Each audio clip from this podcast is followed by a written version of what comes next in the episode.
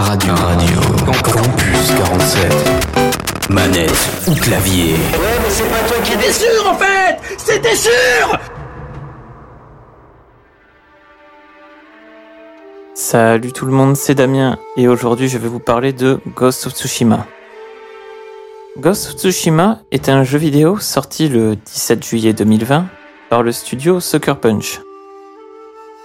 Dans ce jeu à la troisième personne, nous évoluerons en totale autonomie dans le Japon médiéval du XIIe siècle.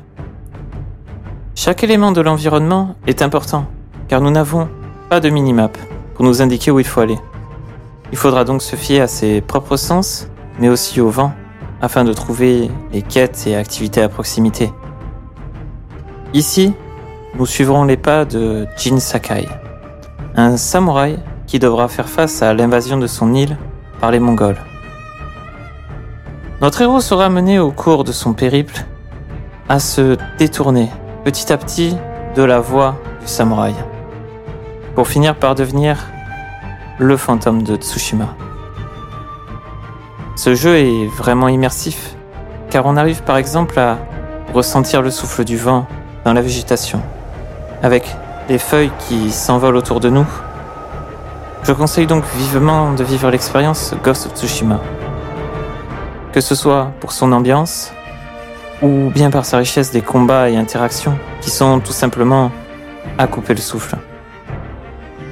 Petit disclaimer cependant pour la perte d'image par seconde entre les cinématiques et les combats, mais aussi pour le mode multijoueur qui reste certes fun, mais où la réutilisation de certaines compétences du mode solo rendent les combats un peu brouillons par moments. Mais bon, je chipote. Car le jeu a tellement de bons côtés qu'ils vous feront oublier ces petits désagréments. Et je ne vous parle pas de l'excellent DLC sorti récemment avec l'île Diki. Avec ses nouveaux types d'ennemis, ses nouvelles tenues, bref, ça aussi je vous le conseille. Sur ce, j'espère que vous aurez apprécié cette expérience et je vous dis à la prochaine.